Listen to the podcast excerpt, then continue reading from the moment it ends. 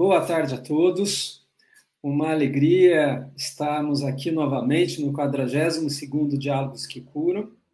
Eu sou Rubens Bolos, sou médico e presidente da Associação Brasileira de Medicina Personalizada de Precisão e estou hoje aqui no papel de mediador para a gente discutir o tema que desde janeiro a ABMPP tem promovido para que a gente amplie os nossos debates, para que os cientistas encontrem com seu público, cidadãos desse país, e que a gente, sabendo mais, a gente consiga fazer decisões mais evolutivas na nossa vida e que a gente possa transcorrer esse período de pandemia numa cultura de paz, de muita saúde e que a gente possa promover também resiliência, estimular uma melhor saúde mental, uma melhor imunidade e bons conhecimentos.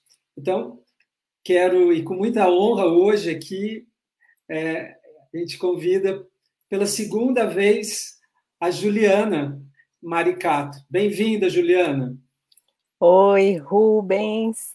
É uma honra mesmo para mim estar aqui de novo é, com vocês. Boa tarde a todos. Um, uma iniciativa muito é, com, de muito sucesso, de muita utilidade essa da BMPP. Então, para mim é uma honra. A honra é nossa. Acho que é muito importante que a gente apresente a Juliana nas devidas proporções, não só na mãe, esposa e filha, e entendi que é neta também, mas a Juliana, a Juliana Terzi Maricato é uma PhD, né? Ela é uma bióloga e hoje virologista, fez doutorado aqui no Brasil, na Microimuno, departamento da Escola Paulista Unifesp, uma universidade do nosso coração, nossa alma mater, que somos muito gratos. Um doutorado que tem nota máxima aqui dentro do nosso país, reconhecido mundialmente, e pós-doutorado em virologia, sanduíche na Unifesp e na Universidade de Texas, e hoje é uma professora e pesquisadora da Unifesp e da FIP. É, isso são credenciais simples, num, de uma maneira de um currículo que a gente vai ouvir aqui em informação. E a gente está muito ansioso lá em algum momento de trazer sobre a sequência, o sequenciamento de RNA, né, Juliana? Sim, sim, temos que falar desse trabalho. Foi um trabalho bem gratificante, é uma, uma, uma tecnologia muito pioneira, né, muito moderna e que a gente conseguiu extrair informações além daquelas é, informações que, que a gente extrai de um sequenciamento clássico, né? Calma que a gente chega lá. A gente chega lá, a gente chega lá. novamente para a gente, né? Uma pergunta que a gente faz por que, que você resolveu é, ser bióloga e da biologia escolher a sua área de concentração da imunologia, microimuno, né? E sempre é importante para acalentar novos cientistas, né? Ajudar pais na decisão de escolhas profissionais de seu filho e entender que a vida de um cientista no Brasil é desafiador, somente nesse governo, infelizmente, mas que está todo mundo trabalhando em prol da cultura e da sociedade. Então, Juliana. Então, Rubens, por que bióloga? Eu sempre me interessei pelo mundo, assim, pelo, pelo micro, né? Pelos micróbios. Eu me lembro de criança, assim, que eu ia, é, é eu, eu ficava sujando a mão, assim, no jardim da minha avó, para Aí eu, eu olhava minha mão assim, suja, e eu pegava uma lupa assim e tentava enxergar os micróbios. Então, isso, isso é uma memória que eu tenho que eu, que eu queria, uma curiosidade, eu queria saber, mas o que são esses micróbios? Eu queria, eu queria ver, eu queria ver eles se mexendo, né? É, então, acho que foi assim um, uma grande curiosidade, uma grande paixão que me, que me motivou a escolher essa carreira. Na verdade, eu acho que eu nunca pensei em fazer outra coisa da vida. Eu acho que não, assim, não me lembro. Perfeito. Não e a microimuno veio de como, assim, dentro da graduação, imunidade, uma coisa Então, É, eu nunca me esqueço. É, na minha graduação, no terceiro ano, eu comecei a ter a matéria de. Porque biologia. É, onde eu fiz, né, no Centro Universitário Fundação Santo André, os dois primeiros anos eram mais básicos, né? E aí, a partir do terceiro ano, a gente tinha as matérias mais específicas, e eu comecei a ter parasitologia e microbiologia. E a minha professora, aliás, meus dois professores da graduação, a Márcia Zorello Laporta e o José Luiz é, Laporta, é, eles me inspiraram muito, assim, foram professores uns queridos que eu não esqueço. Outro dia, outro dia não, acho que faz uns três anos eu voltei lá é, para contar a história da minha carreira para os alunos da graduação. Foi assim uma felicidade imensa para mim. Bom, e aí eu nunca me esqueço da primeira aula que eu tive de microbiologia e das observações que a gente fez no microscópio, assim, da gente olhando aquela lâmina corada com grã, né? Aquela lâmina grã positiva, grã negativa, aquela coisa de graduação. E foi ali que eu já eu eu lembro que eu, eu sonhei à noite, assim, que eu estava num, num lugar cheio daquelas, daquelas mini criaturas, e aí eu ficava maravilhada. Então, acho que foi daí, e assim, gostava muito da matéria de microbiologia, muito, muito. E aí, a partir dessa. Outra coisa que eu gostava também na graduação era ecologia, né? Gostava muito, gostava de reciclagem, né? Naquela época a gente estava assim com tudo, a questão, a discussão ah, de reciclagem de resíduos, meio ambiente e tal. Gostava também. Mas aí eu tinha as aulas de micro, eu falava, nossa, é isso que eu quero, sabe? É isso, é, né? Tem gente que acha estranho, mas sabe, até hoje, por exemplo mesmo ou lá na Unifesp ou na FIP, eu vou na microbiologia, eu gosto de ver aquelas placas de bactéria assim semeadas, sabe? Aquela coisa, eu, é uma paixão. É uma paixão. E os vírus vieram depois, assim, depois do doutorado, porque o universo viral também é muito, muito intrigante, assim, é, é impressionante como o poder, né, de, de, de vamos dizer, de é, é, de interferência no organismo que esses que esses seres, né, que essas, essas entidades biológicas chamadas vírus têm. É, pensei, sabe, Juliana, da gente fazer uma revisão rapidinho do que, que é, foi a Covid, ou está sendo, no sentido que era um vírus, depois ele passou por algumas mutações, que foram as variantes, algumas receberam o nome das suas localizações e depois agora tiveram o, a mudança para o alfabeto grego, né? Grego, sim. E, e aí você atualizar a gente, se a gente ainda está na delta, se é subdelta, como estão as coisas, e aí a gente vai conversando. O que, que você acha de a gente fazer essa revisão do que é vírus e, e, e, e o que era o vírus em novembro, dezembro de 19 e o que é o vírus hoje. Certo. Acho legal, muito bom, né? Vamos, vamos então entrar na, é, na questão então da pandemia do SARS-CoV-2. Bom, é, e você pode também ir puxando, assim, uh, acho que a gente está num, numa situação, a gente já está, assim, muito mais íntimo, né, desse vírus do que a gente estava, e, e mais, assim, seguro, eu digo, enquanto cientistas, né, a gente, olha, Rubens, acho que poucas vezes eu vi tanta produção científica de, tão, de tanta qualidade como, como a gente viu nesses dois últimos anos.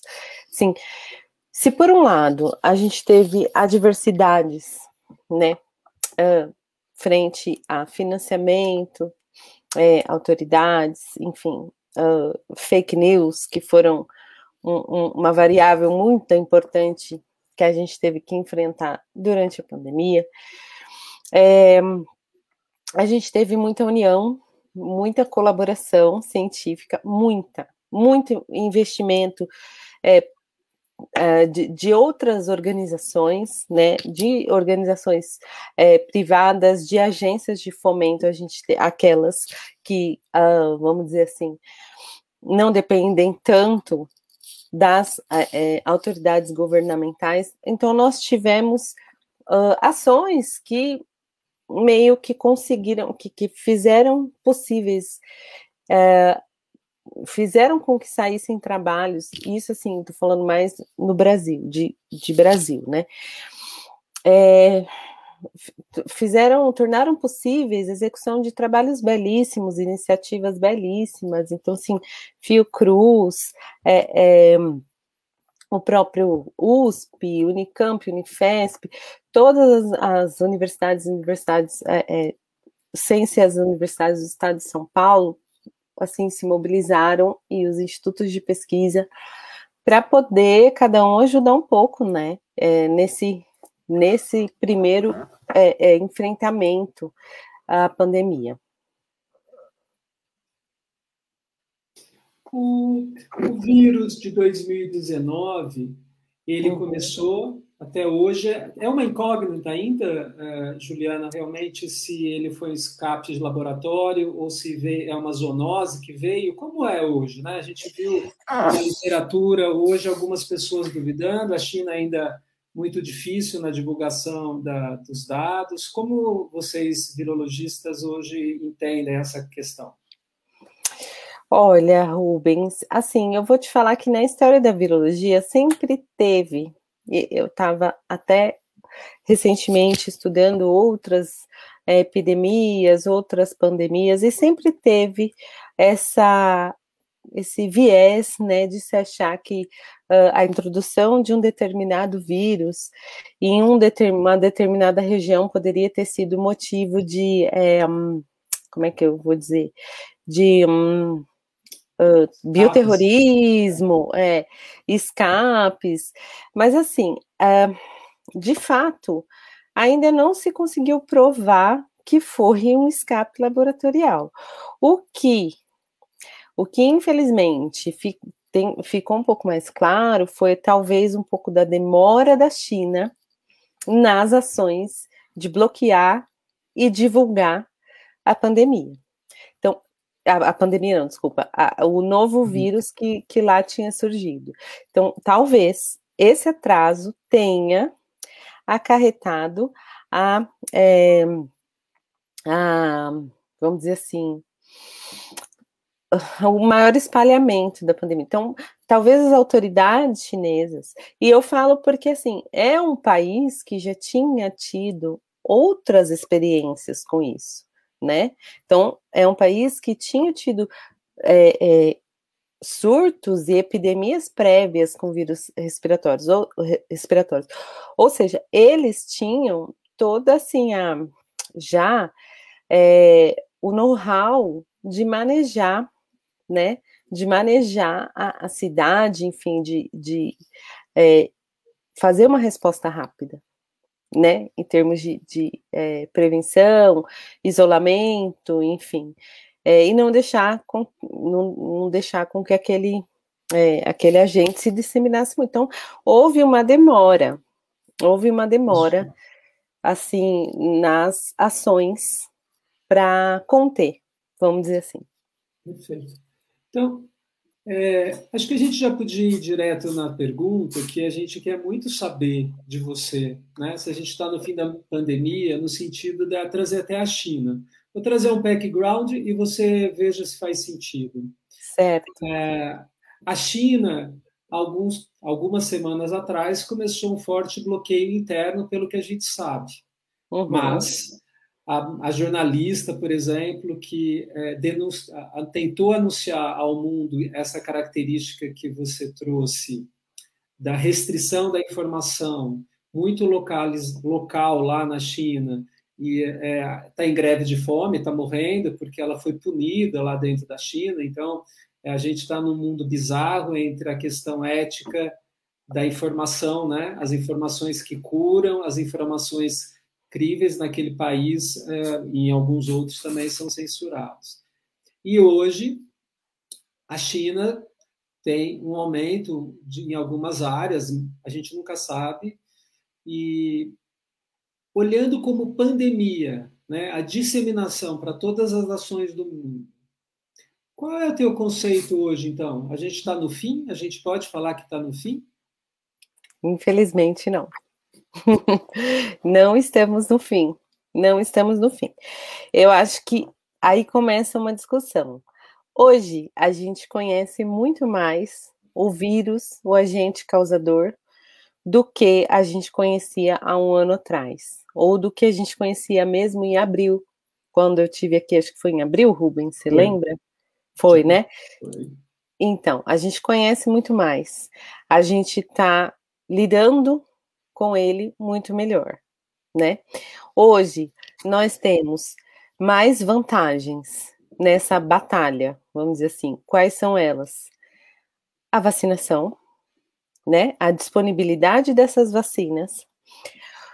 Boa parte das populações, não tô, não tô falando mundial, vamos falar do nosso país, do Brasil, vacinadas.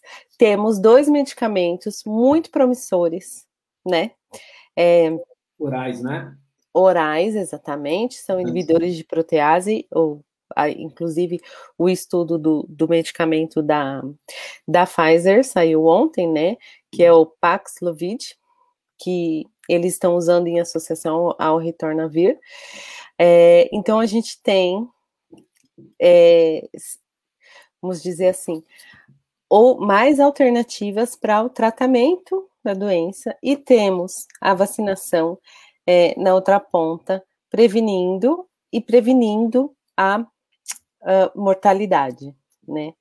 Então, assim, temos mais recursos do que tínhamos há seis meses atrás ou um ano atrás. Temos uh, uma, uh, vamos dizer assim, uma menor quantidade global de vírus circulante. O vírus não está solto por aí, é, é, vamos dizer, incontrolável, entendeu? Mas a gente tem alguns problemas ainda que estão fazendo com que a pandemia não tenha chegado ao fim ainda, né? É, eu posso falar um pouco depois de cada um desses pontos, mas. É, Fala agora. É, eu, eu acredito que não, que a pandemia não chegou ao fim. Pandemia, então, na verdade, vamos falar um pouquinho do conceito, né? Pandemia. Quando a OMS decreta pandemia? Quando você tem um agente infeccioso presente em cinco, nos cinco continentes, certo? Se espalhando em alta velocidade e causando um alto número de novos contágios, certo? A gente tem isso hoje. Não é um número de contágios tão alto quanto a gente tinha há um ano ou a, principalmente há seis meses atrás, né? Que foram é, é épocas onde os casos globais, né, atingiram aí um pico, sabe? Então, abril, março é, é, desse ano uh, e do ano passado foram picos nos casos é, de Covid em, em, nível mundial. Bom, e. É, Mas então, os picos, Juliana, eles não, não são consequências já das variações de adaptação que os próprios vírus foram tendo pela exposição? Então, Rubens, não é só isso. A gente não isso. pode esquecer que, por exemplo, as condições climáticas de cada região, de cada local, também favorecem. Então, vírus respiratório, a gente sabe que o pico de transmissão de qualquer vírus respiratório, de circulação também, de qualquer vírus respiratório, é o, o inverno, né? Então, isso, um, como é que eu vou dizer? É, um, Está previsto. Agravam, né? São condições que agravam e está previsto. Consequentemente, a gente teve aí, durante muito tempo, uh, um ritmo até que lento da vacinação. Então, você tinha um vírus você tinha uma pessoa que exercia, um indivíduo, né, que exercia uma pressão por estar vacinado, mutacional nesses vírus, e outra população que não estava vacinada. Essa população que estava vacinada, então, isso é, é, ficou uma coisa muito desequilibrada. Então, vamos por uma pequena porcentagem da população vacinada, e o vírus que eventualmente infectasse, ele ia sofrer uma pressão seletiva diferente de uma população não vacinada. A própria população vacinada poderia é, é, ser um, um, reservatório, enfim, é, é um, um, ambiente onde fossem geradas variantes de escape. E aí a outra população estava suscetível. Então, você tem um pico de transmissão. Então, tanto é, esse ritmo da vacinação quanto uh, o, próprio, o próprio clima, né, a própria época do ano. Sim. E aí a gente tem é, é, também, por exemplo, é, outras outras variáveis, né? Que, por exemplo, por exemplo, densidade populacional, dificuldade de fazer o lockdown, tudo isso uh, ajudando a manter os vírus em circulação. E, e sim, as, é, é, o surgimento de variantes. Então, assim, uma coisa que foi muito estudada também foi, por exemplo, alguns indivíduos que eles. Um, como é que eu vou dizer? O vírus persistia muito, né, por muito tempo no organismo dessas pessoas. E isso em, em ambiente hospitalar, né? E aí isso fazia com que é, esse vírus já tivesse ali numa outro tipo de pressão seletiva e você teria uma variante, é, uma possível nova variante surgindo ali, entende? Então, é, são várias situações que, que, que fazem uma pressão seletiva para que o vírus adquira é, um, um, outro, um escape mutacional. É, a gente sempre espera, né, em, em todos os surtos, assim, epidemias e pandemias virais, é, a mutação ela é intrínseca de um, de um vírus, porque é um dos recursos que o vírus tem de persistir, né? E como o vírus tem um ciclo de replicação muito rápido, comparando com outros é, organismos ou micro-organismos, e ele é, um, ele é relativamente simples, é, as mutações aparecem com frequência, elas, a gente consegue ver, né? Então, se a gente pegar a taxa de mutação, por exemplo, é, de um organismo mais complexo, e cujo ciclo de replicação ou ciclo de vida seja mais um pouco mais longo, a gente não, não consegue perceber tão rapidamente essa inserção mutacional, se isso muda fenótipo, mesmo aquisição de resistência ou escape vacinal. No caso dos vírus, e em especial do coronavírus, que é um vírus que tem um ciclo de replicativo muito rápido, a gente consegue ver uh, uh, com rapidez detectar com rapidez esse, esse aparecimento de mutações. Perfeito. Para quem está chegando, então, a Juliana de cara falou que não estamos no fim da pandemia e que a gente precisa ficar alerta. O que, que a Juliana trouxe para a gente? Que hoje, diferente de, de 2019 na China, a, a Sônia fez uma pergunta ainda, a gente vai trazer já, porque acho que é oportuna. Temos prevenção, que é a vacina, e já temos tratamento, que são dois medicamentos orais que a gente pode falar mais tarde, mas já tem o medicamento que, para os casos iniciais, a gente toma para evitar, basicamente, de agravar, pelo menos é isso que se espera, né? Sim, ainda. E ainda temos outros medicamentos também, coquetel de anticorpos monoclonais. Ah, o próprio manejo né, do doente grave tem lançado mão de outras tecnologias, como a é, ECMO, né? Então, coisas que a gente foi é, adquirindo e é, adicionando ao tratamento da Covid-19 ao longo desses dois anos, né? Já a ciência contribuindo. Mas você trouxe uma questão que é muito importante, né? A gente você falou de escape vacinal, você falou de populações heterogêneas no mundo, né? A pandemia, enquanto alguns países estão mais é, intensos na, na, na, prevenção, que seria vacinação, outros não, e que tem uma condição do clima. Então, para algumas estações do ano, a, o recrudescimento, né? As taxas de repique vão, ela vai se comportando igual à nossa gripe, que invernos pioramos e verão divertimos, né? e, e a gente tem que olhar um pouco do hemisfério norte, sempre nos anunciando que pode acontecer, né? Então, a, a, então pandemia não acabou, temos maior recursos e a Juliana está trazendo que também os, o tratamento e o conhecimento. Mas em relação ao vírus, o que, que significa esta questão que você trouxe do escape vacinal? Porque escape vacinal é um som meio, meio complicado para a gente ouvir, acho que é bom explicar, né? Sim. É, então, eu, na verdade, assim, um, uma das pressões mutacionais que o vírus vai sofrer daqui por diante são é, é tentar escapar, né? Então, tentar sobreviver ali, mesmo na presença de uma imunidade já adquirida pela vacina, certo? É, hum, como é que eu vou dizer? Pode ir falando.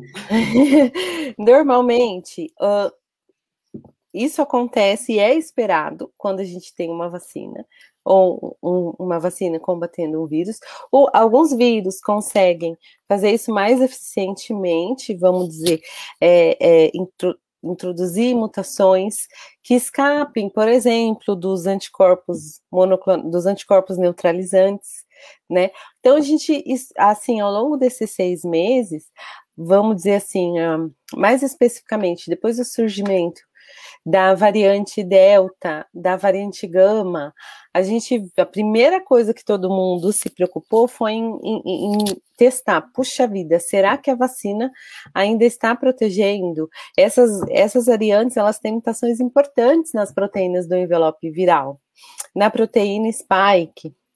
E aí, um, a gente testou em laboratório. Então, todo, tinha, era todo mundo, vários grupos de pesquisa, todo mundo fazendo a mesma coisa e tentando é, é, estabelecer aí um, um perfil de como estava a nossa é, imunidade adquirida pela vacina de SARS-CoV-2 frente a essas duas novas variantes de preocupação que foram a gama e a delta, principalmente. Bom, a gente viu que sim, houve, a, a, a nova variante, ela o, o, aliás, os soros dos, dos, vacinados, eles tinham uma menor capacidade de neutralizar é, a, os vírus da variante Delta e Gama, por exemplo. A gente viu isso para todas as vacinas, ou para as principais vacinas aprovadas e, e que estavam um, é, sendo utilizadas globalmente. A gente viu. Então, provavelmente isso já é uma tentativa do vírus de um, driblar a, a, a, a imunidade adquirida pela vacina. Ele, muito provavelmente, para ele sobreviver né, na, na, natureza, ele vai continuar tentando, um, vamos dizer assim, evoluir mutando. Evoluir mutando, evoluir mutando. E aí, o que, que acontece? Uma dessas, ele pode tanto é, seguir por um caminho evolutivo no qual ele não vai ser tão patogênico, no qual ele não vai. Porque, na verdade, eu já falei isso na outra live, vou falar de novo.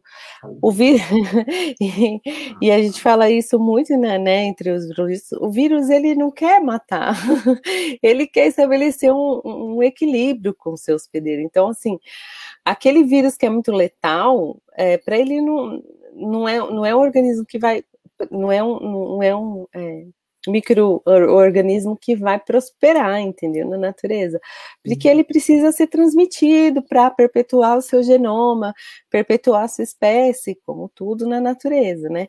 Então, é, existe esse, esse caminho evolutivo numa, numa linha de atenuação, vamos dizer assim, da patogenicidade e da virulência tá? É, ao passo que também, quando você, quando os, os vírus uh, uh, apresentam mutações uh, em proteínas estruturais, mutações importantes, é, são são mutações que podem sim impactar é, a susceptibilidade ou resistência do hospedeiro. Então, o hospedeiro que está vacinado e ele entra em contato com uma outra é, linhagem, com uma outra variante, por uhum. exemplo, de preocupação, ele pode não estar tá tão imune àquele, àquela variante, porque o vírus está ali tentando escapar. Só que, por um lado, bom, é, é, assim, por um outro lado, a gente até achou, eu acho que todo mundo ficou um pouco preocupado, né? Naquela época que a gente estava vendo os trabalhos científicos, as TVs estavam noticiando que ai, o, o, a vacina tal, ela tem a eficácia reduzida contra a variante Delta, contra a variante Gama, que é a P1, né? Então ficou meio que todo mundo muito apreensivo. Puxa vida, mas e agora? Será que, né? Não adiantou nada? Muita gente falou, né? Não adiantou nada. Desiludidos. Desiludidos. A gente esperou tanto por essas vacinas, assim. A gente, nossa, tinha gente que sonhava assim, ah, eu sonhei que eu estava tomando a vacina, esse dia não chega e tal.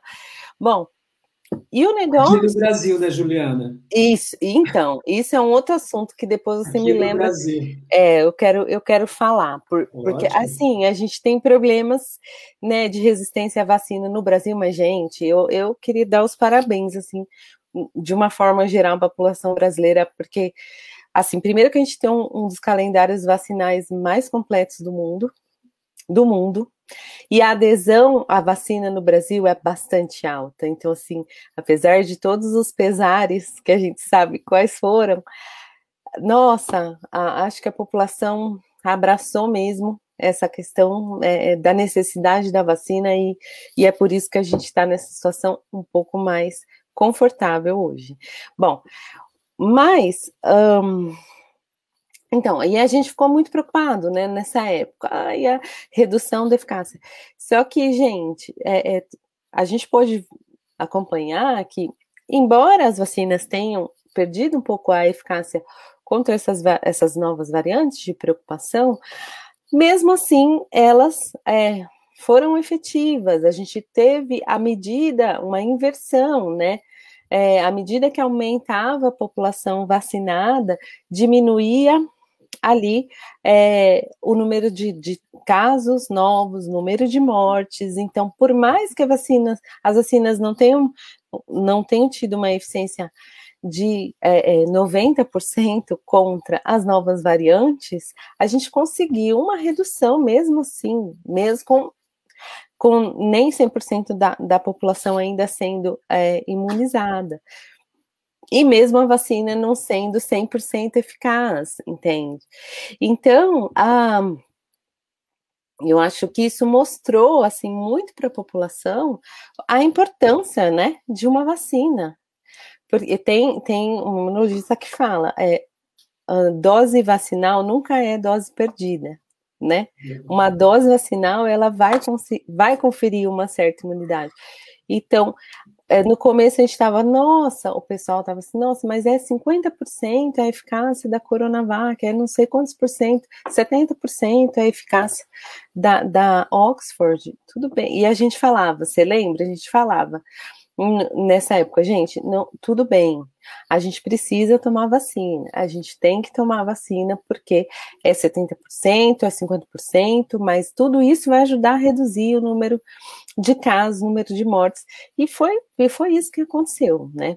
Foi isso que aconteceu. Eu acredito, assim, que tenha é, é um futuro muito muito promissor no sentido de aprimoramento dessas vacinas e eu acredito que tenha também um, um futuro é, melhor, né, no sentido é, é, da evolução do próprio SARS-CoV-2. Eu não, não, não acredito, e acho que talvez nem os virologistas até concordem comigo, que esse vírus vai sumir, né? Acho que não, ele vai ficar aí na, né, no ambiente, circulando na população, como os vírus da gripe. Vírus da gripe é, originais, tipo H1N1, enfim. É, e é, vai talvez ser mais uma vacina que a gente vai incorporar no nosso calendário anual vacinal, né? Eu acho que a gente pode fazer uma. Veja se a minha lição de casa de Titback tá bom aqui. Não estamos no fim da pandemia. É, as vacinas mostraram-se exitosas e tem escape vacinal é, mínimo, mas tem, né? Tem, tem pessoas que a gente sabe. E, enquanto isso, existe a própria evolução natural do vírus que vai criando cada vez mais estratégias de evolução e sobrevivência que precisa da gente e o que a gente e ele vai criando isso fazendo as suas subpopulações que a gente chama de variantes e ela depois vai contar para a gente se já tem variantes de, de preocupação em, em outras áreas. Mas a, a, a, Vânia fez uma pergunta que eu também queria fazer. Bom, a gente não está no fim da pandemia, mas o que seria, então, que vai marcar o fim da pandemia e de talvez mostrar que esse vírus virou endêmico, né? Porque quando você trouxe a, essa população de vírus, o conceito que trouxe é endêmico, né? Que fica sazonal. Isso, exatamente, que fica sazonal, que fica circulando em baixos níveis. Então, é uma ótima pergunta.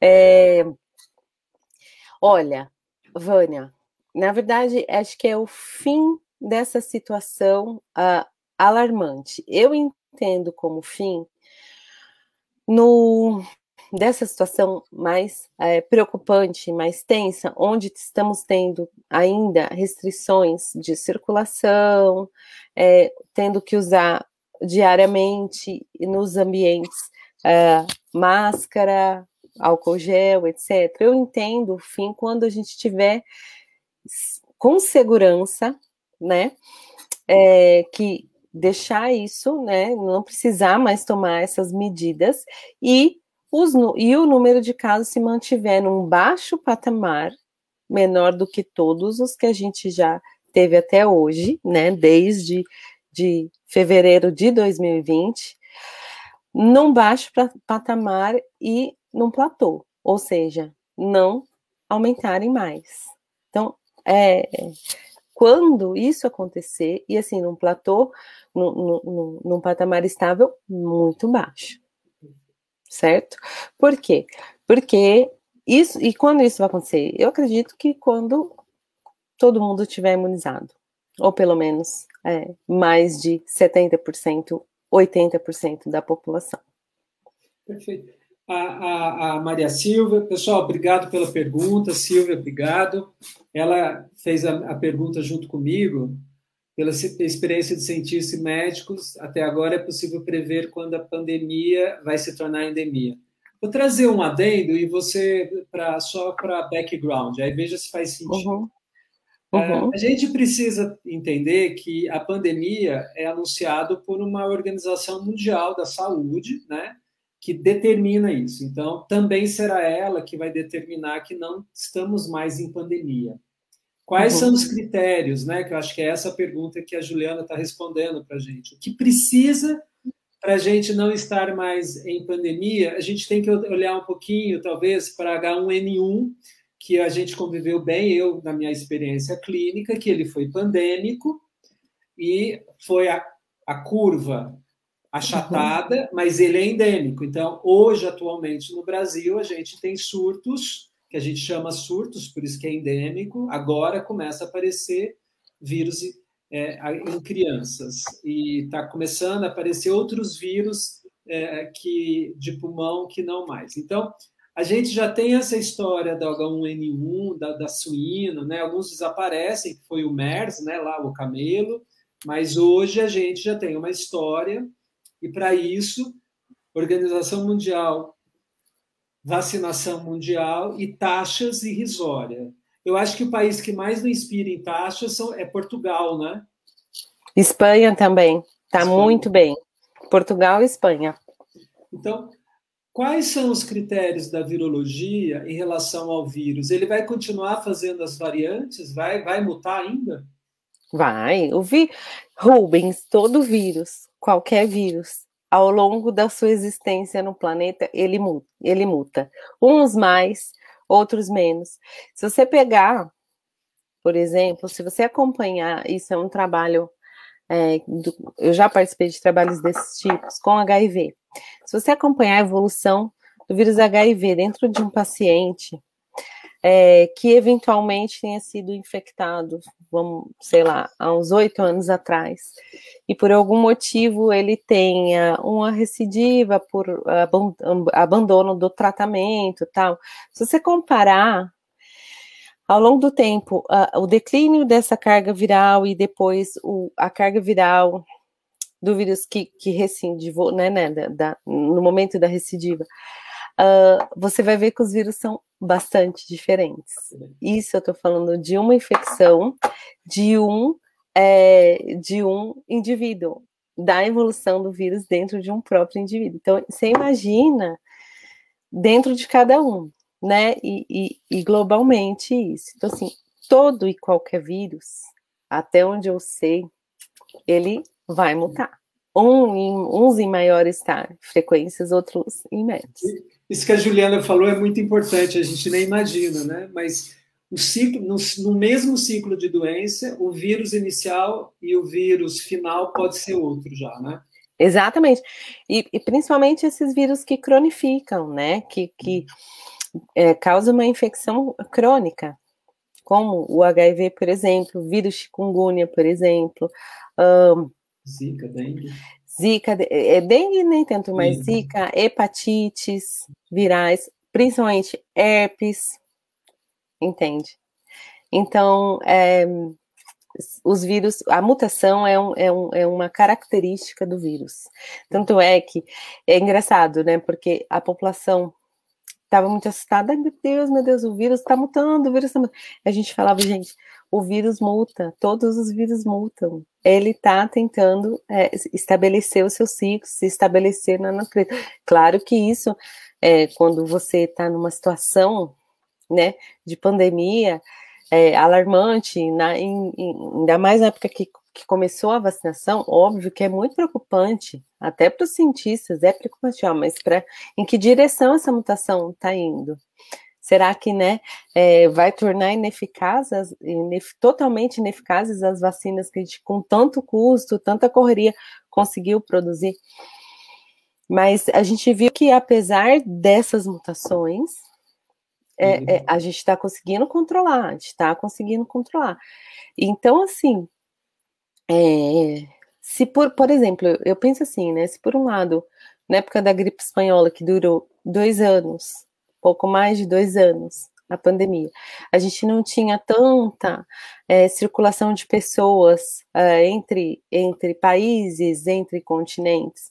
E isso, querendo ou não, ajudou a controlar a pandemia.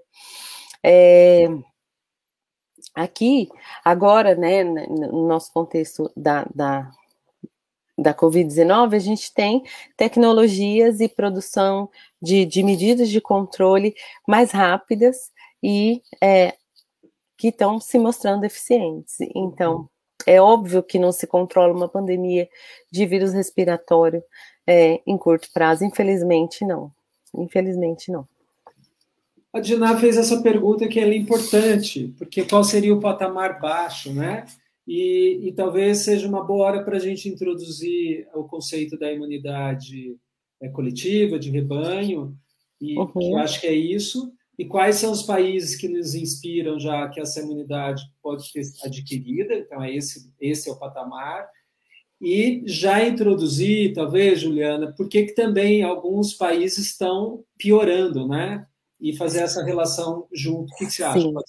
Faz, Acho faz ótimo. Vamos lá. Sim. Então, de, é, de, de, é, não tem, assim, um, um número fixo, vamos dizer assim, é, acho que ainda ninguém não foi sabe. determinado, ninguém sabe, um número fixo. O que a gente precisa é diminuir a taxa de, de é, infec novas infecções e principalmente a taxa de novas mortalidades. Né? Então, não dá para a gente é, exatamente determinar nesse momento qual seria esse patamar é, baixo, mas o que a gente pode determinar, o, se você pegar, se a gente pegar a curva de número de casos e a curva de número de mortes desde o início da pandemia, em janeiro de 2020, dezembro de 2019, janeiro de 2020, a gente vai ver que ela fez isso, ó, picos e vales, picos e vales, tá? Então, a gente precisa mudar a cara desse gráfico. A gente precisa ter um platô, um, um, um gráfico plano, sem esses picos, ou que sejam picos e vales cada vez, os picos cada vez menores. Entende? Quando a gente chegar nesse ponto, vou dando esse exemplo gráfico, né? Aí a gente pode dizer que estamos uh, com um patamar baixo. Vai haver mortes? Igual o Rubens falou, acho que um excelente exemplo de comparação é o H1N1. A gente tem vacina, a gente sabe que a vacina não é 100% eficaz, mas a população toma. A gente sabe que também nem 100% da população toma essa vacina, mas uh, a vacina tem ajudado muito. Então, hoje em dia, as mortes de, por H1N1, elas não são um problema mundial. Então, reduzimos bastante. Quando a gente chegar nesse nível com o SARS-CoV-2, é, aí sim é, é a gente está num baixo patamar, né? É muito importante a gente trazer também é, que é, por que, que a gente está em dúvida? Porque os países que mais conseguiram esse, esses índices, a gente por favor, é, se precisar depois eu dou links para a gente olhar o gráfico, né? Porque isso está disponível diariamente. Sim. São os países com maior índice de vacina. Então, existe países que existem adesão vacinal existem países que têm hesitação vacinal. Sim. E os países sim. que têm mais hesitação vacinal, que vacinam menos, estão agora passando por uma situação complicada e traz o alerta que a Juliana trouxe maior chance desse vírus também criar um, uma mutação mais complicada. E aí todo mundo pode é, cada vez ter mais vulnerabilidade. Eu fiz essa introdução para você discutir, para ver se está certo também esse conceito. Está certíssimo esse conceito. E assim, gente, olha, a gente está. É uma coisa que eu, eu fiquei surpresa. Eu achei que esses países é, da Europa e é, é, é, do continente asiático está, estivessem um pouco mais, é, tivessem uma maior consciência coletiva. Então, porque a pior, né, nas outras, tivesse uma maior consciência. Bom, qual é a primeira coisa, a primeira evidência que você vai encontrar? Tudo bem, tá ali, ó, todo mundo no hemisfério norte passando pelo inverno, né? Por que, que a Espanha tá bem porque Portugal tá tudo bem, são países um pouco mais quentes. Mas por que, que a Alemanha tá ruim? Por que, que a Inglaterra tá ruim? A Rússia tá ruim, muito ruim. Ucrânia, Polônia. Ucrânia, Polônia, Croácia, tudo muito ruim. Letônia, Látiva, né? Tá todo mundo. Turquia todo mundo... agora muito ruim, né? Exato. Número de casos aumentando, né? Exponencialmente, número de mortes aumentando exponencialmente. Por quê? O que que, isso, o que que eles têm em comum além do frio? Eles têm uma baixa taxa de adesão. A população russa, por exemplo, só 32% da população russa está vacinada, ao passo que 80% da população espanhola está vacinada, da população de Portugal está vacinada. Então, assim, é esse o diferencial. Não tem outra coisa não tem outra coisa mais gritante do que a, o percentual é, é, de, de, de pessoas vacinadas nesses países onde a gente está observando agora, agora, nessas duas últimas semanas, principalmente na última semana, um pico no número de casos e no número de mortes, certo? Porque agora, gente, uh, o, o, principal marcador vai ser o número de mortes, porque o número de casos talvez não vá, vá estabilizar e até diminuir, mas uh, o objetivo central da vacina é pre prevenir a morte, né, por Covid. Elas são mais eficientes em pre prevenir a morte do que em prevenir a doença. Então a gente vai observar, e como está acontecendo aqui no Brasil, vai observar um declínio no número de mortes, ao passo que aumenta a porcentagem populacional vacinada em cada região, em cada país, em cada continente. sabe? Juliana, Só eu... Desculpa. Pode falar. Eu trouxe, eu tinha separado já, porque achei que você ia falar, o número de mortes só para as pessoas saberem, né?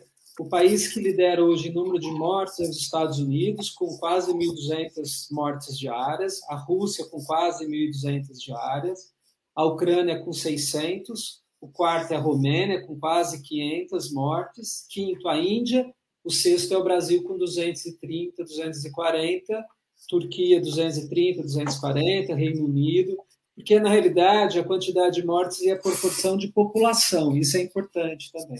Então, sim. E o que você trouxe em relação à, à pergunta, né, no sentido qual é então a, o perfil de, de, de imunidade coletiva? Porque a gente tem aqui um, uma população que não está subindo, né, dá quase 73% de primeira dose e 55% de segunda. Está estacionada e isso está nos preocupando, né? Enquanto que Portugal uhum. chegou quase 90%, Espanha quase 80% e, e, e Israel também já está quase em 80 e são os países que estão nos ensinando um pouquinho. A gente pode falar que a gente ainda está vulnerável no Brasil, é, Juliana, nessa proporção? Tá. A gente está assim, a gente tem que melhorar essa, essa é, proporção de, de, indivíduos vacinados, certo? É, então, assim, para a gente atingir uma imunidade coletiva, realmente a gente tem que é, é, atingir o maior número de pessoas vacinadas com primeira e segunda dose. Acho que é, a estratégia de já começar a é, é, aplicar a terceira dose nos vacinados com, com maior, maior, os idosos, né, maior de 60 anos, e os né? profissionais de vulnerabilidade, comorbidade, e os profissionais de saúde, que a gente tomou essa vacina é, lá em fevereiro desse ano, né? Então a gente sabe também que a, o, a presença, o título de anticorpos neutralizantes no nosso, nossa circulantes, ele vai decaindo ao longo do tempo. Então acho que essa estratégia de também em paralelo começar a dar a terceira dose para a população mais vulnerável linha de frente foi muito muito acertada, entendeu? Essa foi a pergunta do Marco, Juliana. É, na verdade, essa terceira dose prevista, a gente pode falar que aumentaria em quanto essa porcentagem de proteção de variantes, ou a gente pode falar que é um reforço para a imunidade? Como que a gente é o melhor para dizer? melhor dizer que é um reforço para a imunidade. É, proteção contra novas variantes, novas variantes, o nível de proteção é o mesmo, das outras doses. Porque, veja bem, não é uma vacina diferente, é a mesma vacina. É a mesma vacina que tinha, é, é, sei lá, uh, 50% de efetividade contra a variante P1, certo? 40%, 45%, 60% é, é, de efetividade é contra. Foi de Amazonas, né? O brasileiro, né? Amazonas, desculpa, eu já eu tô com o vício, é não, a Gama. É, é a brasileira. De... É, qual que é? A, a Gama. Gama. Gama. Isso. É, de Manaus, né? Então, é, é, a terceira dose não vai aumentar. A gente, assim, a gente não está prevendo que aumente, tá? Essa, essa porcentagem de proteção contra uma determinada variante. Mas sim, ela vai reforçar a imunidade. imunidade. Então, esse é o principal papel da terceira dose.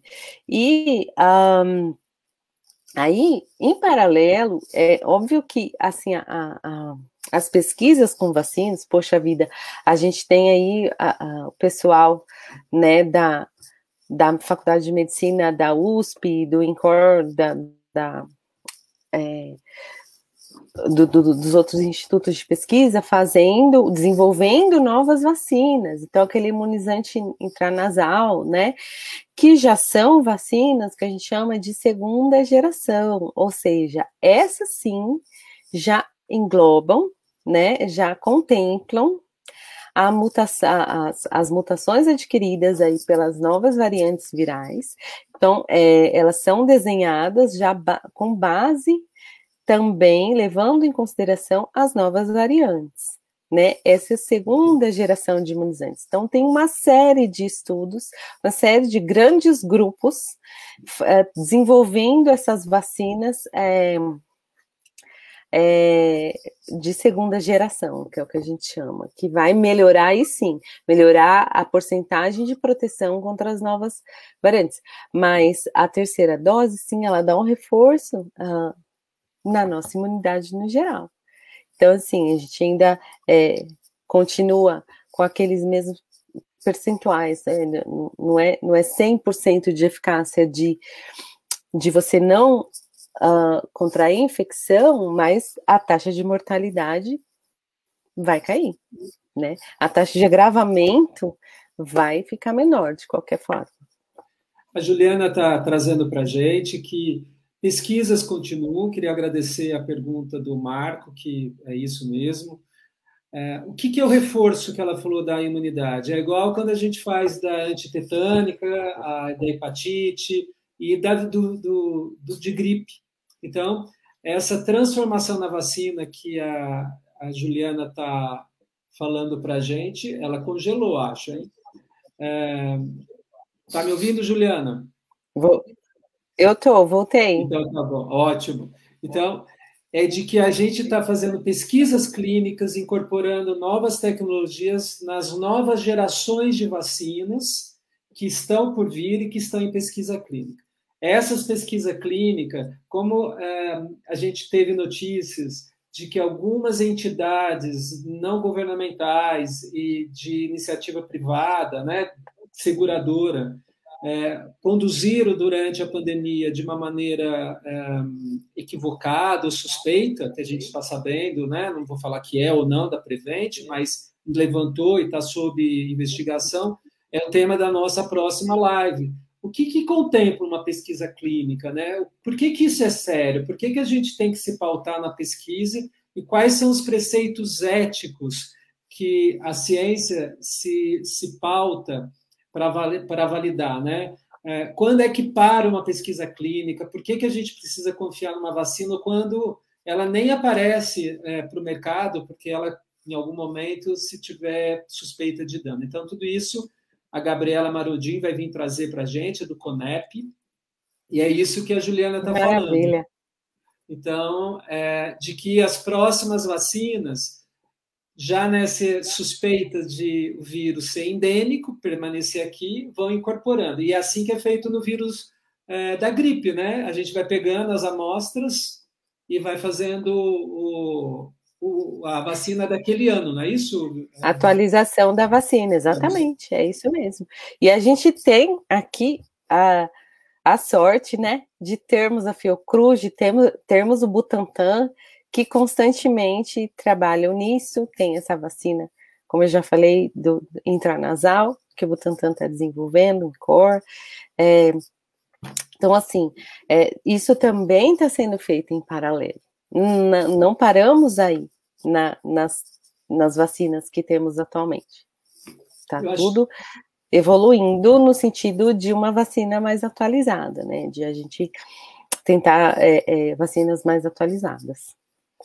Então, Juliana, se a gente pudesse trazer agora localmente para o nosso país, você está nos trazendo uma auspiciosa notícia, que a gente está com a pesquisa em andamento, incorporando essas novas variantes nas novas tecnologias das novas vacinas, de chamar de segunda geração, talvez, né?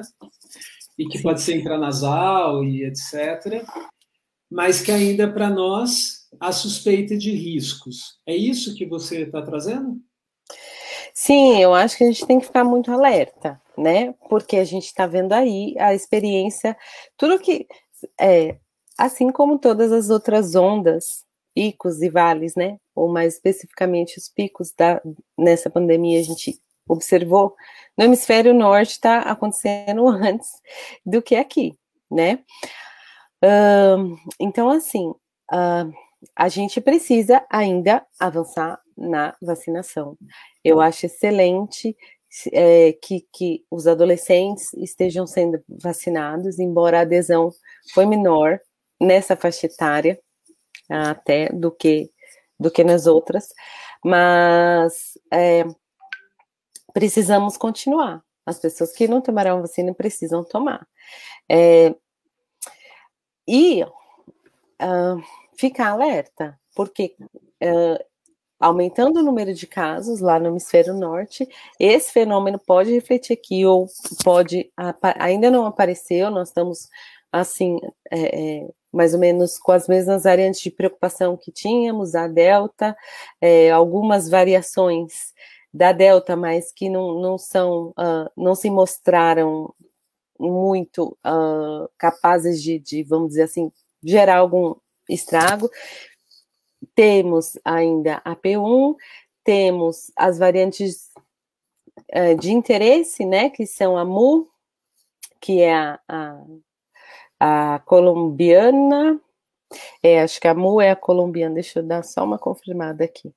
Uh, a MU é a colombiana e a Lambda, que é a peruana. Então, essas daí estão já é, circulantes aqui no Brasil e já são ah, derivadas aqui da América Latina.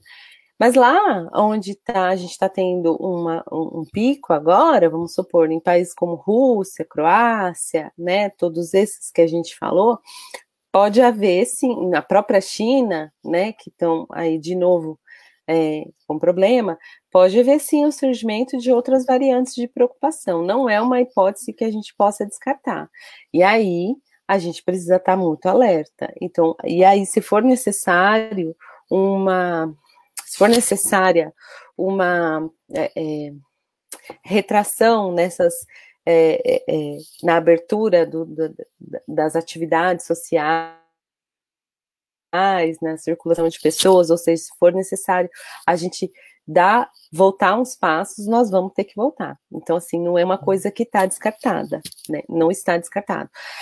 Porém, de qualquer maneira, como eu falei no começo, a gente discutiu no começo, uh, a gente tem mais ferramentas para enfrentar né, a doença, para manejar a doença, a gente tem mais ferramentas para combater o vírus, a gente tem vacinação, a gente tem é, medicamentos, e a gente já sabe se comportar. Eu acredito que, né, uma boa parte das pessoas já saiba se comportar perante uma pandemia. Até as crianças, as crianças, né, que sofreram diversas consequências é, né, é, é do desenvolvimento, ou mesmo comportamentais e emocionais, as crianças fizeram tudo direitinho, né? Um, um exemplo que a gente tem que observar nossa, preocupadas, cumprindo, né, certinho.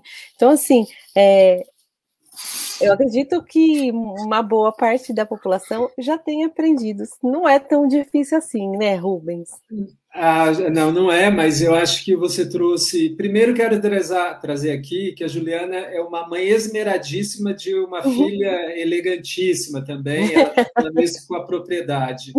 É, porque as mães, né, os pais, mas a, a, geralmente a mãe, é, foi um período tem, foi um período do confinamento muito sofrido para as crianças, né? A gente muito muitas questões.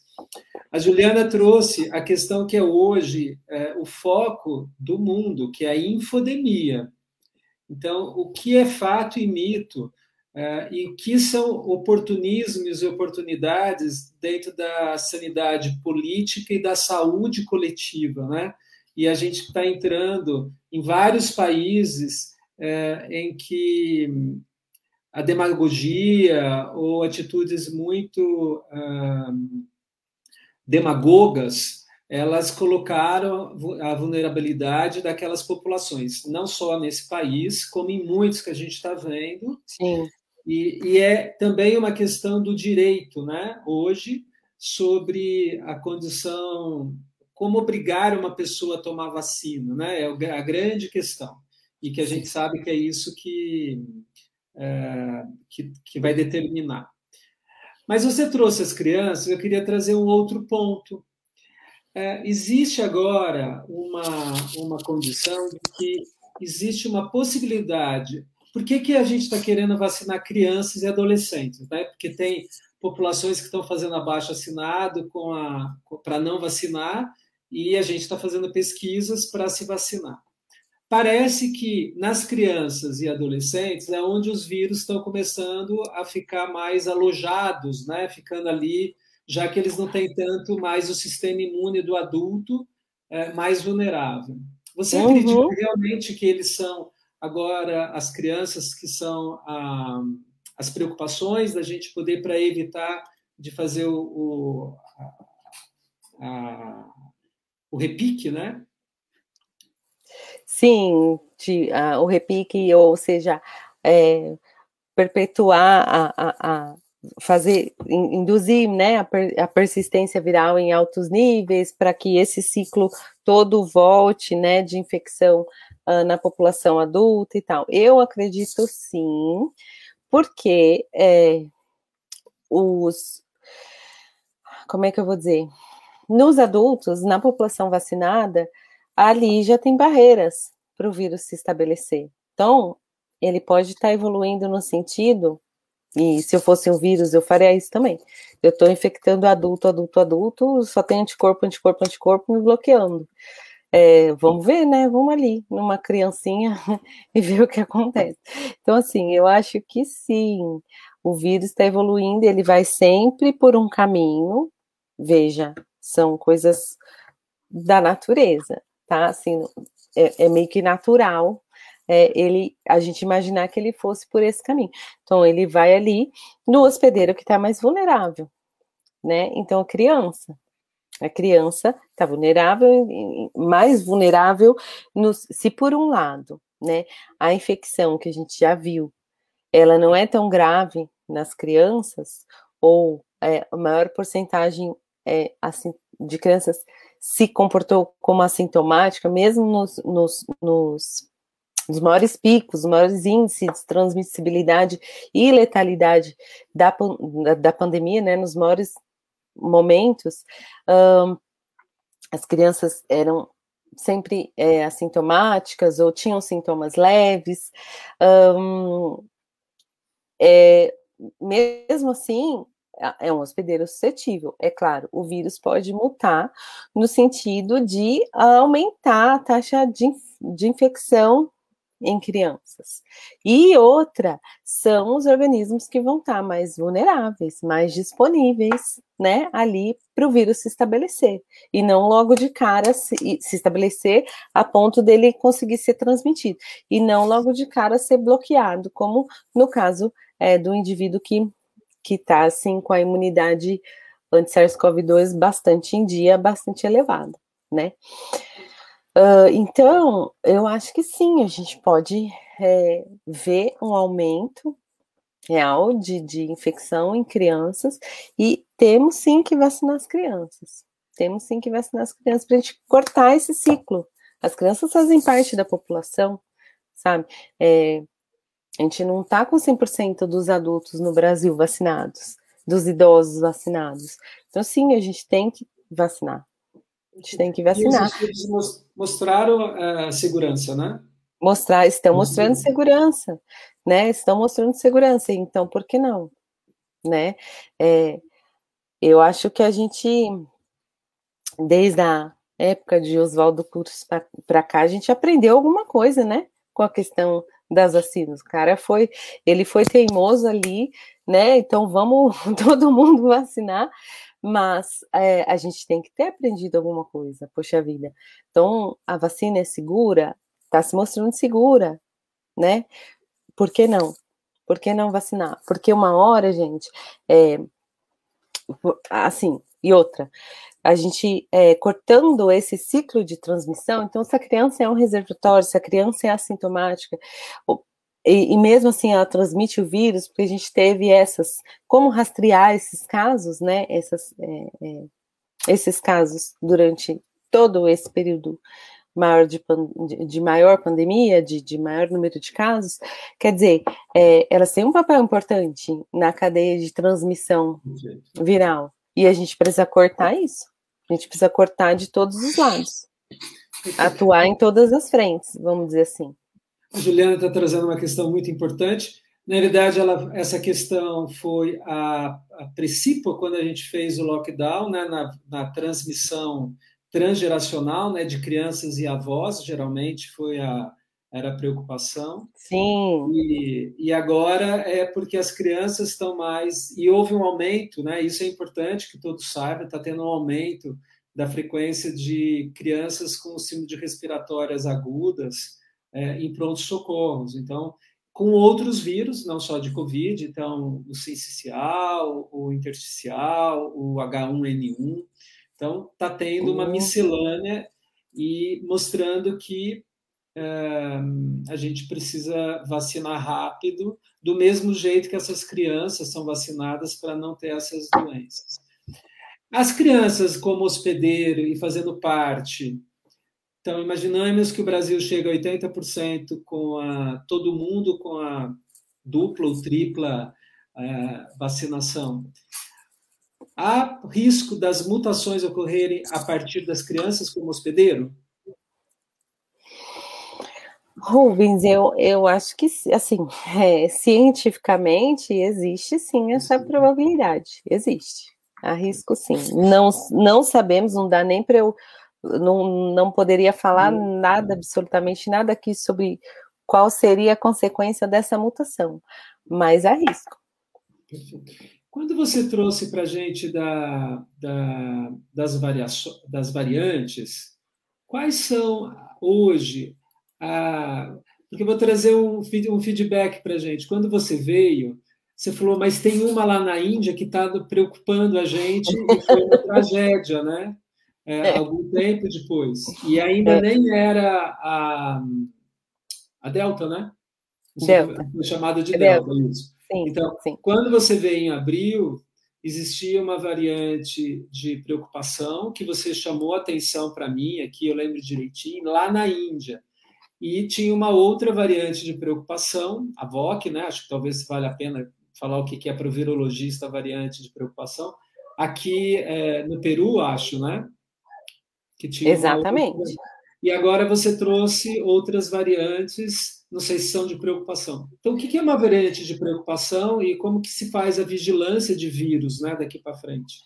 Hum, isso é uma ótima questão, porque é uma questão que a gente precisa melhorar muito, eu acho que, gente, assim, no Brasil, a gente precisa melhorar muito em vigilância de vírus.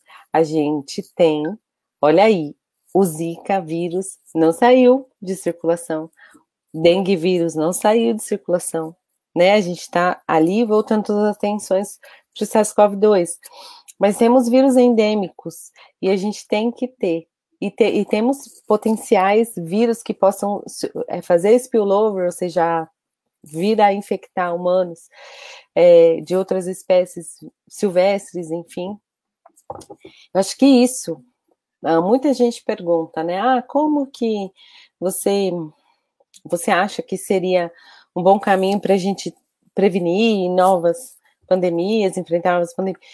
Esse é o caminho, na minha opinião, esse é o caminho. Vigilância e monitoramento viral, sabe? Então, assim, claro que a gente vai precisar, isso vai impedir, não, não vai impedir, mas vai fazer com que a gente haja muito mais rápido.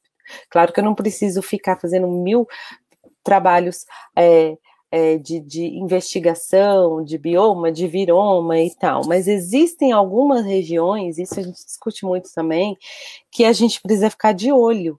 Que regiões? Regiões de fronteira, de ambiente é, urbano com ambiente silvestre, né? É, regiões de fronteira, de ambiente rural com ambiente silvestre.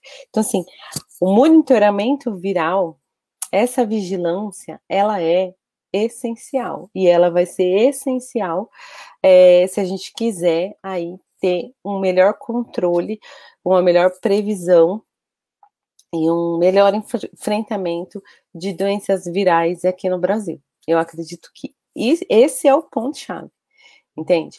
E aí, como se faz? Rubens, uh, eu acho que isso é feito de maneira bastante precária, assim, no nosso país ainda. Né?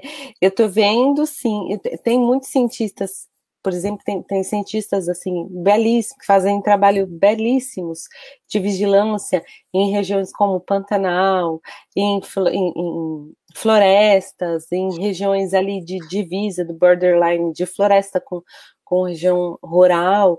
Então, até mesmo uh, em outros estados, que não o estado de São Paulo, né, que fazem esse monitoramento para arboviroses, por exemplo, que é um problema bastante significativo aqui no Brasil, no Brasil né? Então, é, né? Sim, também, né? exatamente. Só que isso esse, existe, existe, mas assim, na minha opinião, tem que ser muito mais, tem que ter muito mais gente, investimento, financiamento envolvida nisso, sabe? Precisa. Com relação ao próprio SARS-CoV-2, é, a gente ainda precisa a, a, a melhorar mais a, o nosso N de amostras que a gente sequencia. Então, por exemplo, nos Estados Unidos, o CDC tem a Arbonet, que é uma rede de monitoramento de arbovírus lá, naquele país, sabe? A gente precisava ter algo muito próximo, muito parecido, onde você integra informações é, é, geográficas, climáticas, é, com informações médicas, né, com, com um, informações, alertas de, de nova doença ou de uma doença com uma sintomatologia é, um pouco diferente de, de outras. Então, aqui ainda a gente está muito engatinhando, sabe, nesse sentido. E mesmo com o SARS-CoV-2, e outra, porque a gente às vezes não tem nem é, equipamento suficiente, equipamento sequenciador, por exemplo, suficiente para a gente sequenciar e rodar o tanto de amostras que a gente poderia, deveria, na verdade, fazer para ter um, um, um, panorama mais bem definido. No entanto, evoluímos e aprendemos muito com, com o SARS-CoV-2, mais uma vez, né? Porque é, quem fazia sequenciamento viral antes, laboratórios de diagnóstico não faziam isso, eram instituições de pesquisa mesmo que faziam esse tipo de, de é, de, de, exame, de exame, de, de investigação mais aprofundada. Agora não, agora a gente tem sequenciamento em centros é, de diagnóstico, como, como por exemplo, no, no, né, todos esses, eu nem vou fazer propaganda mas assim, todos esses grandes centros de diagnóstico, sabe, a gente tem... Juliana, eu queria aproveitar e trazer a pergunta, que foi a primeira, foi da Sônia, obrigado, Sônia, pela pergunta. A quando a gente falou da China, que ela falou da demora da China para conter a disseminação, não teria relação com o desconhecimento do vírus, ou seja, com o fato deles mesmos não conseguirem identificar do que se tratava. Na realidade, a identificação do vírus foi muito rápida, exatamente pelo sequenciamento que a, a Juliana está contando para a gente. Né? O sequenciamento é o código genético dele, depois ela vai falar um pouquinho hoje do epigenoma de, do vírus, se Deus quiser e precisa chegar lá, né? A gente está terminando. Então, Sônia, foi muito rápido, foi o grande feito, e o Brasil, aqui no Brasil, vírus, em menos de dois dias é, é o feito. Aí agora a bola está com você, Juliana. Mulheres na ciência, né? Mulheres na ciência. Vou defender aqui a bandeira das mulheres na ciência. Mulheres Sim. na ciência, isso é importante, porque foram duas mulheres. Foram, né? foram. E ainda uma, uma, uma pesquisadora com inclusão social, né, étnica também, né, que foi étnica. trazer isso. Exatamente, é muito muito é, gratificante, né, foi muito bonito, a gente, acho que todo mundo vibrou, né, com, nesse, com esse, com essa conquista aí, e muitas outras que a gente conseguiu, que talvez não ficaram tão conhecidas, mas, ah, enfim, é um motivo de orgulho, de, de encher os olhos. Bom, Juliana, no sequenciamento, a gente antes se preocupava só ver as letrinhas né, do vírus. Isso. E agora você, o seu laboratório, foi o primeiro que conseguiu fazer o sequenciamento do RNA e o metiloma, né, as alterações epigenéticas, não só as genéticas, mas o que está acima dos genes, né? Isso, é, deixa eu só é, é, colocar de uma outra forma. Na verdade, eu fiz parte do trabalho. É, o, o, pesquisador que, que realmente é, desenvolveu e, e, e padronizou, na verdade, padronizou essa técnica. Então, assim, a minha parte foi um pouco é, da parte de bancada, a parte toda da infecção viral, né? Enfim, de, de cultivo viral, de fornecer um material viral para que essa técnica pudesse ser é, é, desenvolvida e também na discussão dos resultados e essas ideias que a gente sempre vem debatendo, tá? Mas poxa vida, o, o vírus tem epigenoma, o vírus tem modificação é, em bases, tem metilação, como assim, né? Não, não, é só uma sequência de base de DNA. Então surgiu dessas discussões e é, o professor Marcelo Briones lá da Unifesp, junto com o Mário Janine, eles fizeram então, eles padronizaram essa técnica de sequenciamento no laboratório deles. É, com o qual é, eu colaborei, tive prazer de colaborar. E aí, uh, a gente.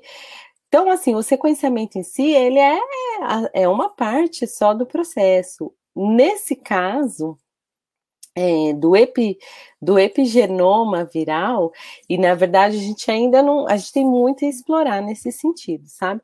Então, nesse caso, a gente conseguiu identificar uma, um tipo de metilação, aqueles motivos, aqueles, aquelas regiões do vírus que é, elas são sítios para essa metilação, e conseguiu fazendo todo o alinhamento com sequências pré-existentes já em, nos bancos de dados, porque, como eu te falei, a gente aprendeu então com o SARS-CoV-2. Muitos laboratórios de, de todas as partes do mundo, de todas as, as origens, né, de todos os tipos, laboratórios de diagnóstico, laboratórios de pesquisa, de institutos, é, eles começaram a sequenciar e depositar sequências no, no, no GISAID, no Pangolim, nos bancos de dados aí que a gente tinha para comparar é, genomas de SARS-CoV-2. E aí, com nossos sequenciamentos, a gente conseguiu fazer uma análise é, do epigenoma, porque a gente usou um sequenciador e uma técnica bastante sensíveis e aprimoradas que é, permitiram a gente chegar nesse nível de resolução. Então, o método tradicional não permite, porque você tem que fazer uma conversão do RNA viral para uma fita é, é, molde, vamos dizer, uma, uma fita cópia. E é essa fita cópia, que a gente chama de cDNA, que é o sequenciado, né? E aí, no nosso caso, não, a gente conseguiu sequenciar direto. A gente pegou é claro que precisa ter um preparo e uma agilidade bem grande no preparo da amostra de vírus, então é, tem todo um, um, um protocolo para isso, mas a gente conseguiu diretamente da partícula viral sequenciar o RNA viral, e esse RNA viral tem essa, é, todas essas outras é, modificações, essas do, outras peculiaridades, vamos dizer assim, como o próprio RNA, né, é, é que a gente tem no nosso no próprio RNA de humanos. Então, eles também têm modificações pós é, transcricionais, metilações e uhum. outras. Então, assim, isso abre um universo assim a ser explorado, porque aí a gente quer entender quais são qual é o sentido, por que, que aquelas modificações estão ali, será que essas modificações é, tem alguma diferença entre uma variante e outra? Isso no nosso trabalho a gente já conseguiu mostrar, entendeu? Então aí abre um universo de possibilidades. A Juliana está trazendo para a gente que, além das variantes que a gente conhece, que é pela parte do gene, do genoma, pode ser que no futuro a gente comece a entender que existem variantes também não só pelo o tipo de cabide, mas que roupa que ele está pendurado, né? que é o que a gente poderia chamar do epigenoma, essas alterações, e isso pode trazer também outras estratégias, tanto de diagnóstico, tratamento e cura. Então, parabéns Sim. à equipe toda, é isso mesmo, Obrigada. é uma equipe, é um grande feito para a ciência.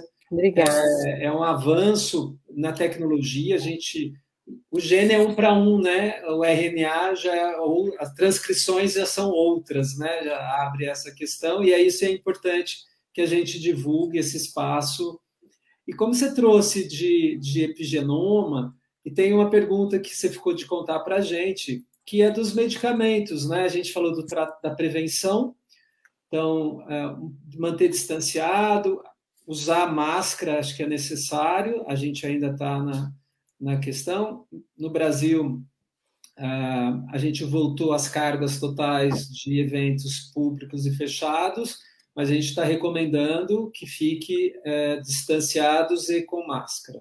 Exatamente. A Juliana trouxe para a gente que no Brasil ainda não é tão claro se a gente está numa situação tão confortável como Portugal ou Espanha, mas como o mundo está ainda pela hesitação vacinal, uma população que não vacinou, o vírus tem chance de fazer suas mutações. Enquanto isso, as crianças não receberam as vacinas, então também elas são hospedeiras possíveis para se transformar em genes mais complicados.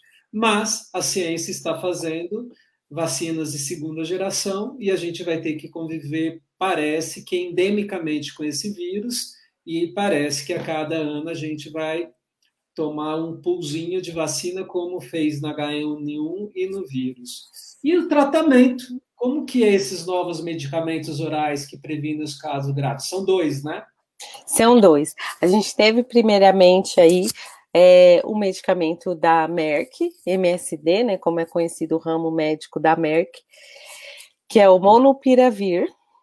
Já são medicamentos, veja bem, específicos já para o vírus SARS-CoV-2. Até então, a gente não tinha um antiviral é, mais otimizado para esse vírus, que é um vírus de RNA, né?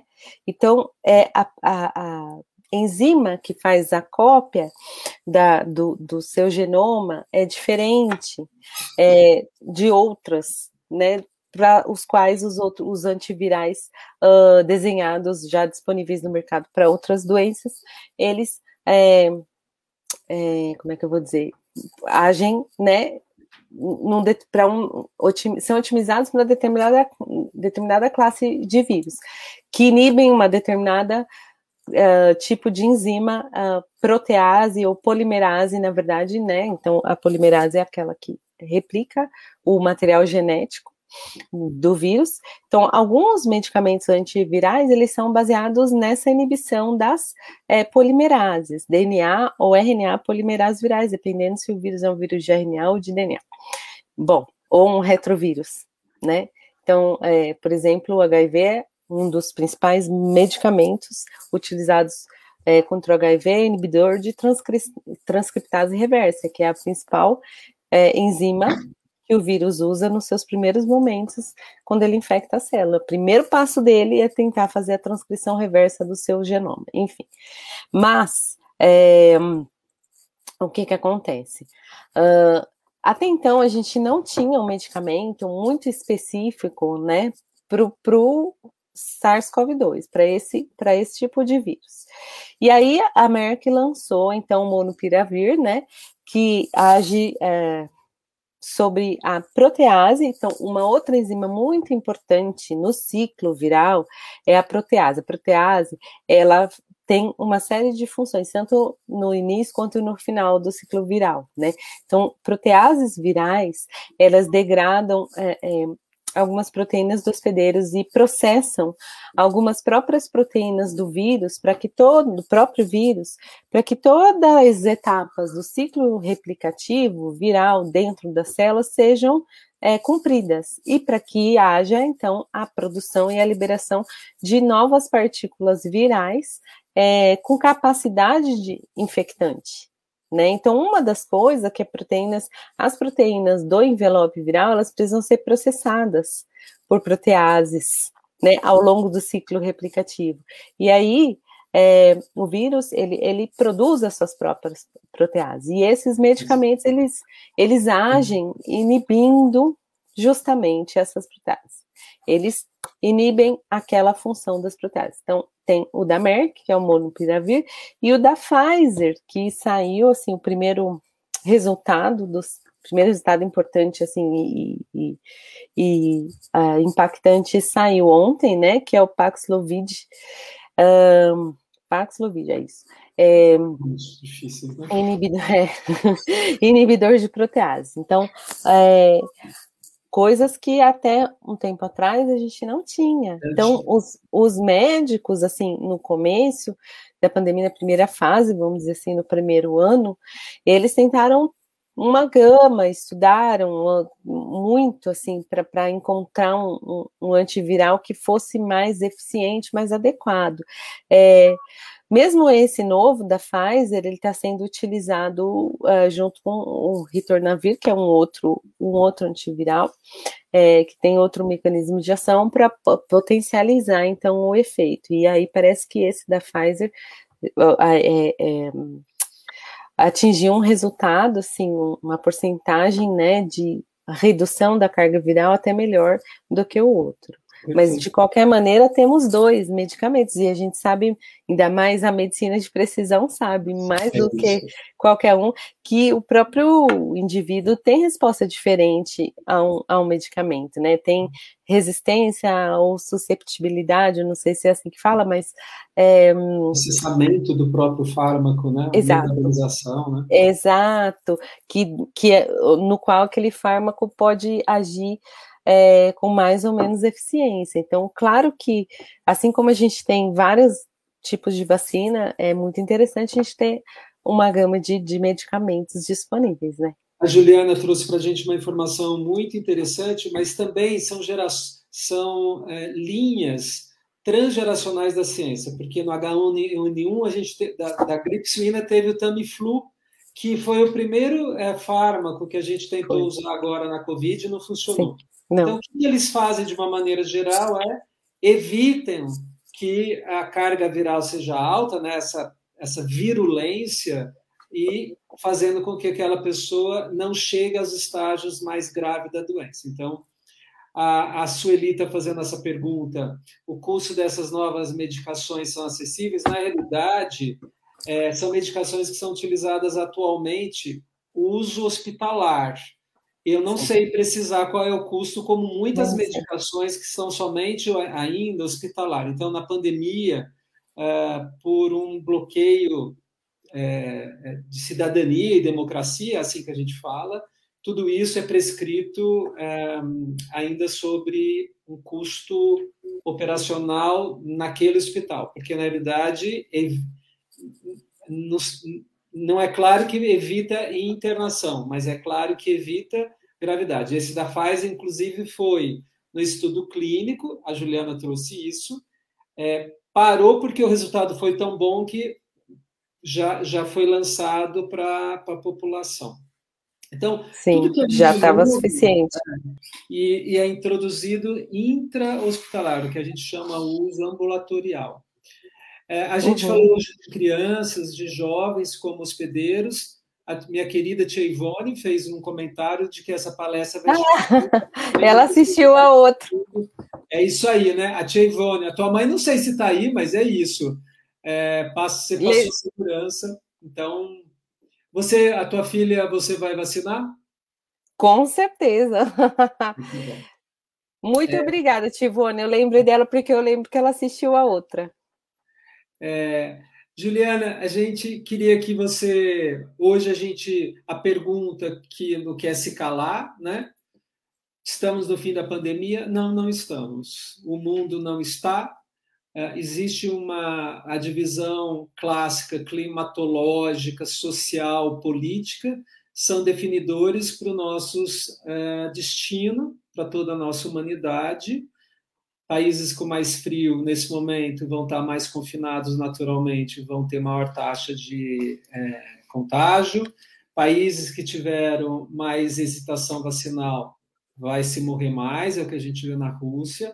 Países que a infodemia e a, as fake news, a má informação e a má gestão dos seus serviços de Ministérios da Saúde foram é, também tem um está tendo comer é, esse caminho mais doloroso.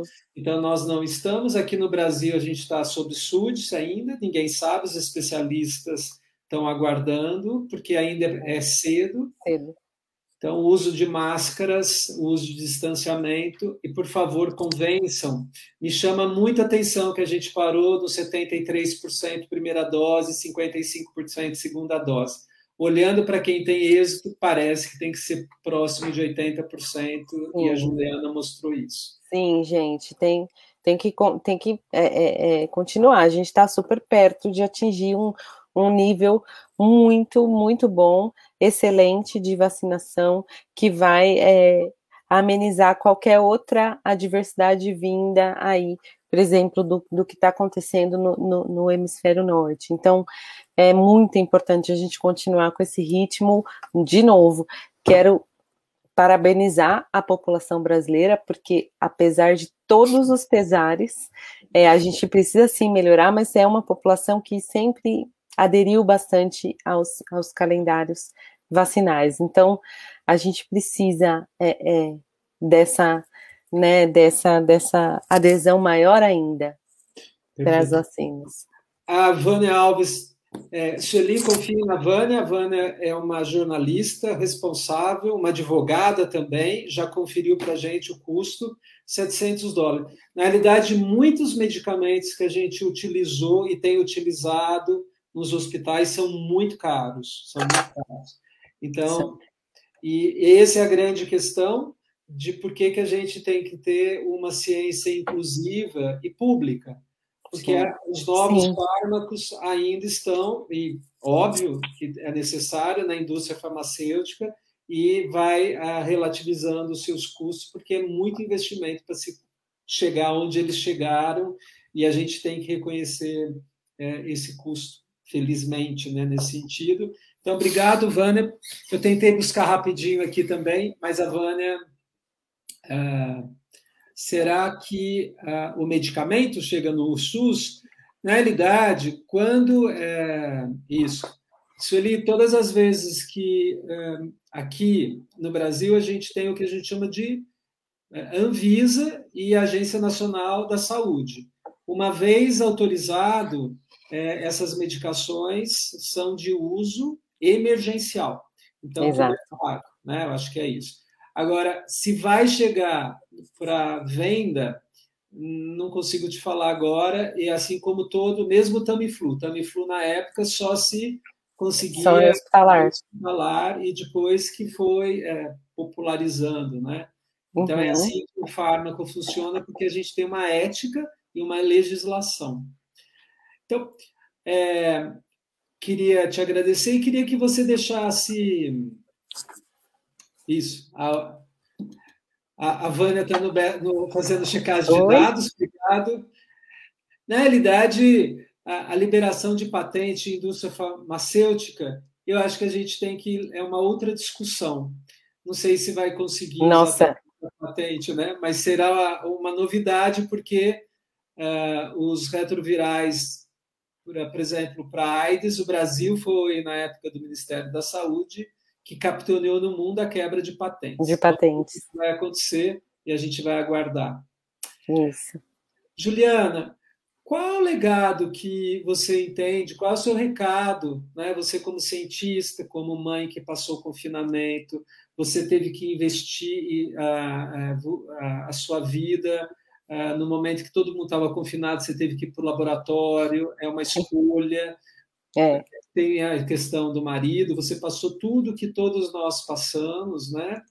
E está nesse lugar de vanguarda, trazendo novidades, colocando o país numa condição é, de vigilância viral, trazendo conhecimento, você e toda a equipe da Unifesp, todos que estão envolvidos, Fiocruz, obviamente, to, todas as questões. Aqui você, a gente está criando a homenagem para você. Hum, que, eu agradeço muito. É, o que, qual é o legado que você quer deixar com tudo isso que você passou, que nós aprendemos, para todos nós como cidadãos desse planeta? Né? O que, que a gente precisa olhar com mais atenção? Seus recados. Primeiramente, o investimento na ciência. Acho que isso, se eu, se eu pudesse dizer alguma coisa, é isso. Acho que todo mundo viu o quanto a gente precisa da ciência, dos cientistas, e assim, é, do lado dos, dos, cientistas, dos bons cientistas, a gente só é cientista porque, primeiramente, a gente gosta muito. E uma oportunidade de ver o nosso trabalho é, fazendo diferença na sociedade e, assim, é, é a gente vê uma melhora, um, uma contribuição de fato para nós é o que nos move, mas nada acontece se não tiver financiamento. Então, eu acho que a primeira, o meu maior recado, o, o meu primeiro maior recado é o investimento na ciência. O, o, investimento e o reconhecimento da ciência. E, e como cidadãos do Mars, pode falar aí. e o segundo é vamos nos vacinar. vamos nos vacinar, porque assim, e outra, né? Um recado que eu não tô dando não é. tô dando não apenas para o SARS-CoV-2. Poxa vida, a gente teve surtos recentes por falta de cobertura vacinal, sarampo, é, é, é, febre amarela, é, tivemos a própria rubéola.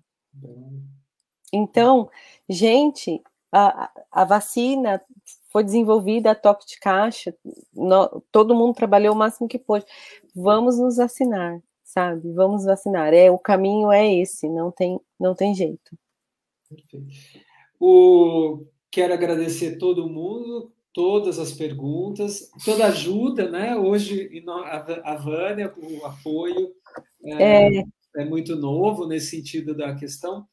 É, a hesitação vacinal é um evento mundial, pandêmico, porque está acontecendo, todos nós temos que fazer a reflexão. Né? Todo mundo aqui deve conhecer pessoas que tiveram dúvidas de dar vacina ou não para os seus filhos, se ia tomar ou não, ou talvez nem tenha tomado. Tive uh, amigos médicos que não tomaram e que morreram, e que não tomaram e não deixaram os seus filhos tomar. Então, é, uma, é um grande aprendizado para mim, como ser humano, pai, médico, pesquisador, é, é, entender algumas mentes nesse momento. E recebi a primeira dura hoje aqui, porque não era para falar de política, mas nesse momento é um posicionamento só frente ao que o mundo já sabe, ao que a ciência está trazendo que a gente chama desfecho, né? Na medicina, na saúde é. pública, a gente chama desfecho. Sim. A gente tem sucesso ou tem fracasso. E a gente tem que sempre olhar na retrospectiva e aprender ao que não fazer, aquilo que não funciona, é, mas não pode ter a, a, a má intenção, né? A gente tem que ter aquilo que a pesquisa sempre nos orienta. Juliana, muito obrigado pela sua presença. Como é rico ouvi-la, né? Parabéns pelos feitos que vocês fizeram. Você estava envolvida numa vacina, né? Que você não falou, então. é... Gente, você podia trazer o recadinho, né? Porque você estava lá dentro da, da, tá dentro da vacina, do cheirinho, não é isso? Não, a do cheirinho não. A do cheirinho não estava. É minha, minha amiga Daniela Santoro, da Unifesp, que está nesse trabalho. Eu estou em uma outra. E a gente, assim, e a gente, gente, é, todo mundo amigo, entendeu? A gente tô um torcendo pelo outro e a gente tem certeza que cada vacina desenvolvida vai contribuir, é, vai ter o seu papel. Então a, a Dani estava nessa, tá nessa, né, do, do, do Butantan, e eu tô na, na numa vacina que a gente está desenvolvendo em colaboração com com o Instituto Leloir na Argentina e a Vaccines, que é uma também vacina de segunda geração, mas essa é mesmo intramuscular. A gente fez todo o, o, toda a parte pré-clínica é, aqui na Unifesp, no UNB3, e já saiu o, o, artigo, né, mostrando esses resultados, e agora a vacina está indo para a fase clínica também. Então, Perfeito. muito bom. Já é uma vacina de segunda. Isso é uma vacina de segunda geração. Então, pessoal, vacina de segunda geração está fresca para muitos lugares aqui no Brasil, muita gente apoiando e a gente está conversando com a Juliana que trouxe isso. Desculpa te perguntar agora, mas a gente falou de tanto assunto, mas é importante para a gente saber o quanto que nós, vocês, né, mas nós brasileiros, temos motivo de orgulhar e as próximas vacinas no sentido de nos proteger e que a gente possa ter anos muito é, auspiciosos durante muito tempo na nossa vida. A todos, obrigado, Juliana, em nome da BMPP e meu pessoal, pela tua presença, tua doação de tempo, saber e conhecimento para todos nós. A todos vocês, um bom domingo, bom descanso, obrigado pela presença, comentários, ajuda. A gente criou uma comunidade colaborativa entre todos nós e isso é o mais importante. Tchau. Muito obrigada, Rubens. Muito obrigada a todo mundo que, que é, também dedicou um pouquinho do seu tempo para assistir e se interessou por essa nossa conversa, né, discussão. É um prazer, foi um prazer enorme estar aqui de novo. Eu só tenho a agradecer. Muito obrigada. Obrigado.